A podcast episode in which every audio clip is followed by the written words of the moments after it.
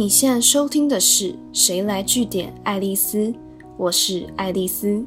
今天来跟大家闲聊一下，你有没有曾经在路上走着走着，突然好像绊到什么东西，导致你差点跌倒的当下，你觉得糗爆了，一定前面后面的人都看到了，或是在开会的时候不小心说错话，讲了一个台湾国语，你会很想要找地洞钻，只因为觉得现场的大家一定都偷偷在心里笑你，会把这件事记在心里很久很久，一直拿出来讽刺你。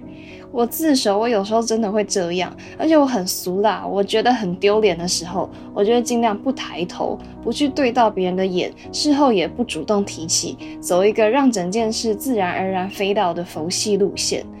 不过，假如你跟我一样，时常会出现这样的想法，你大概犯了自我中心偏误的毛病。简单一点的比喻就是，如果把你的生活拍成一部电影，你会理所当然的觉得自己就是片中的男主角或女主角，所有人都在密切关注你的一举一动，觉得自己就是宇宙的中心。所以，当你今天穿了一件有一个污点的衣服出门，但你是出门之后才发现这件事，你可能就会很焦虑，提心吊胆一整天，觉得一定所有路人都会注意到那个脏污。这样的状况，久而久之会造成什么影响呢？答案是，你会很容易浪费大量的精神跟时间在捍卫无谓的自我形象上。可是过度把心力聚焦在自己身上的时候，你可能会精神耗弱，而且容易出现疑神疑鬼的状况。既然常常这样也不是办法，那你要如何让自己把更多的心思放在更重要的事情上，而不是一再困在自己内心的小剧场呢？我在看美国心理学杂志《Psychology Today》的时候，看到专家说，平常你可以试着做两个练习，第一个是。练习用第三人称的方式来叙述自己的困境。我刚刚有提到，因为我们会很容易把自己视为电影的主角，所以你可能会用“我觉得怎么样”第一人称来想事情，那你就会越陷越深。可是有时候你不妨转换一下自己看事情的角度，你跳脱以自我为中心的叙述方式，把自己当成局外人，用第三人称的口吻来叙述眼前的问题。哦，我举自己的例子好了。假如我不小心失误的时候，我就应该跟自己说：“爱丽丝，其实好几个同事前几天也才犯过一样的错而已，你不讲，我根本没有注意到。”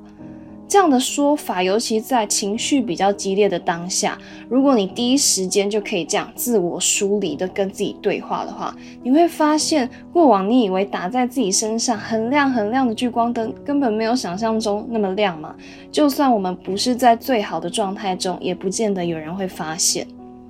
第二个则是练习从挫折中看到机会，或者是可以学习的空间。毕竟遭遇挫折跟失败在所难免，重点是你可不可以从中调试，可以再站起来。所以除了将自己的身份抽离，让自己稍微平复情绪之外，更积极的做法其实是你要能重新诠释你现在眼前面对的困境。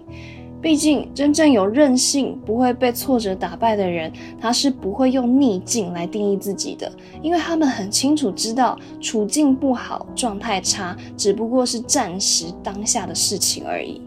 实际上，如果你在静下心来之后，你能够重新再回想一次，重新理解事情发生的经过，你可能会意识到，结果的好坏其实不一定是我们一开始所认定的样子，可能单纯就是因为我们习惯用灾难化的认知来思考，才会导致我们一时之间下的结论，事发当下浮现的感受，常常都是过于负面的。我举个例好了，你突然被资遣这件事，当然不是一件好事。可是这充其量也只是发生在你生命中的一件小事。工作再早就有啦。如果你选择把它当成是世界末日来临的象征，那你可能就会陷入怨天尤人的悲观情绪好一阵子。可是如果你愿意进一步去思考、分析这件事背后带给自己的意义，那么你也大可以把它当成是检查自己的长处，厘清自己哪里不符合公司期待，或思考接下来要做什么的机会。那你可能更了解，其实自己喜欢做什么样类型的工作。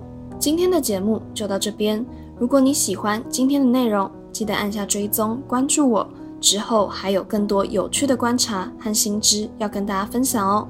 谁来据点爱丽丝？我们下次见。